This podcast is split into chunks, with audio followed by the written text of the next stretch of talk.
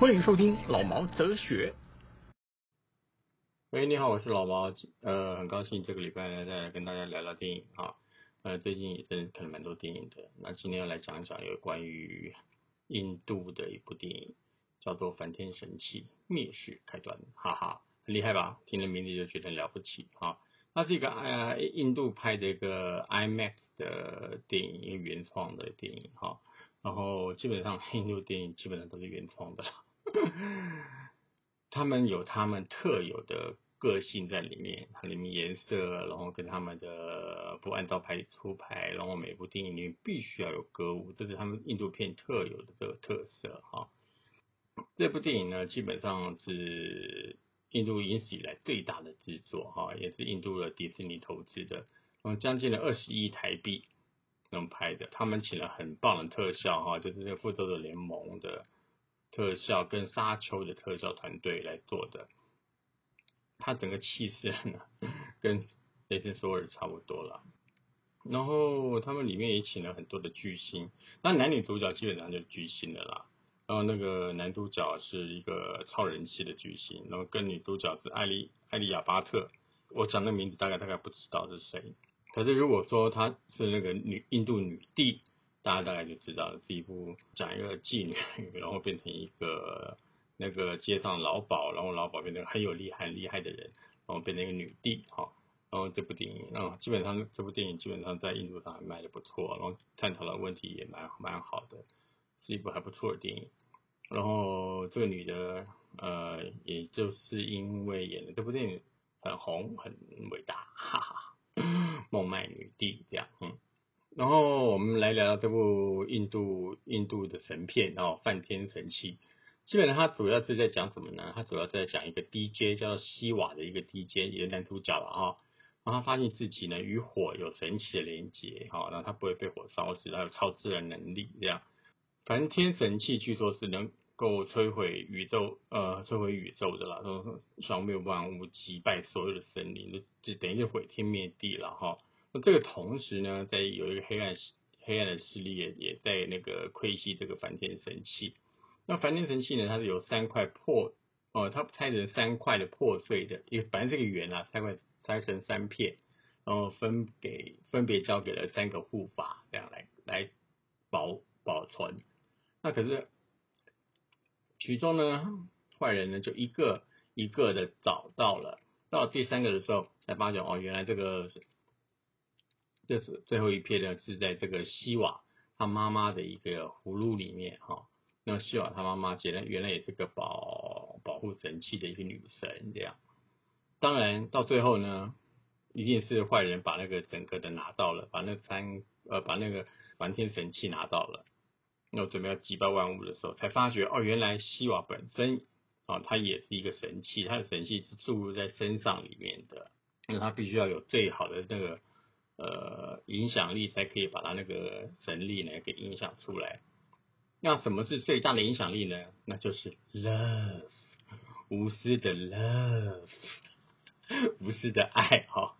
那无私的爱呢，然后就把那个他心里面那个神器呢给引发出来了，击败了全世界最伟大的一个神器——反天神器。原来爱是最伟大的，就是这个意思啦。后来就是因为这样子呢，大家就大家知道原来呢，爱是多么的伟大，多么的了不起，我们必须要多么的爱。那其中他们的特效真的是从头到尾全部都是特效，很厉害的一点就是他们整部片还应该有一百二十分钟以内吧，就是两个小时以内吧。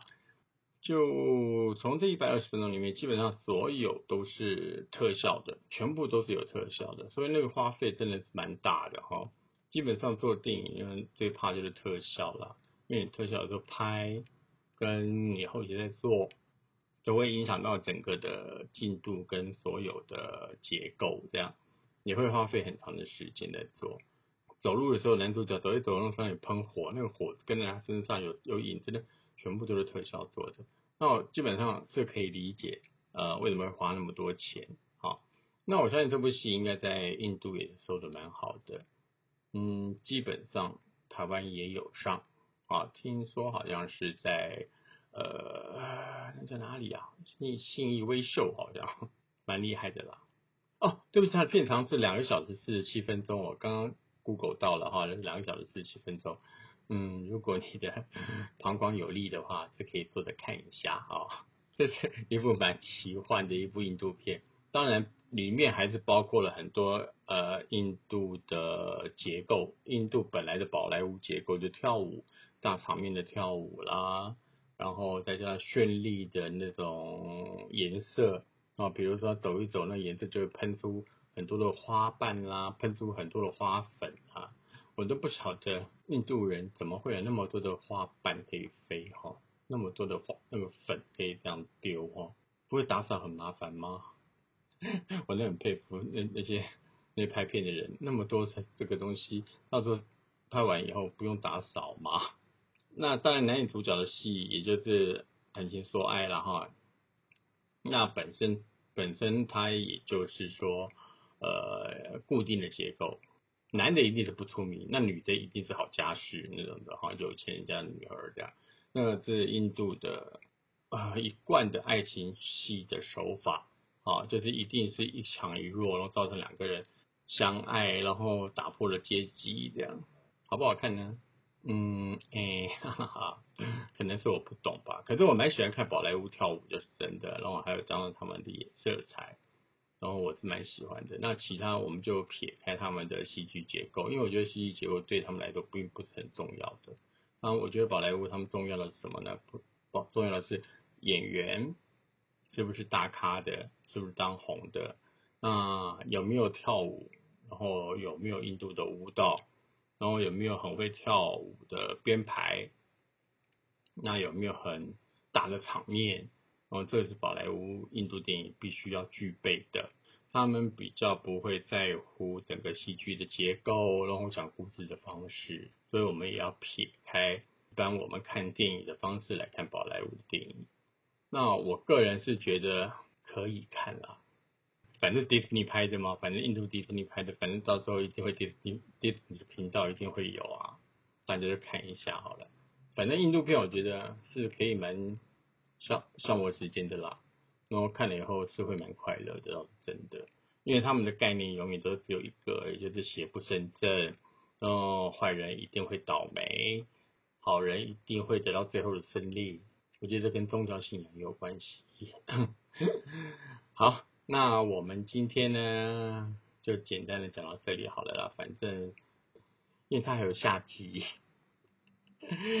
他到后面彩蛋部分的时候，他有在讲哦，在在讲，其实那个那个黑暗势力基本上的黑魔王已经醒了，然后他们到时候会继续的要嗯跟那个反天神器的那个低阶男主角准备要再去对抗，这样等于是雷神索尔还有一二三集的意思是一样。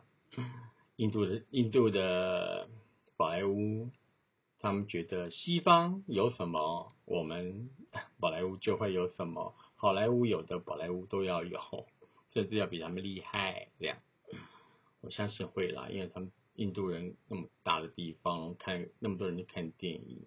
票房应该很快的收回来。好的，那今天的介绍到这边好了，好，拜拜。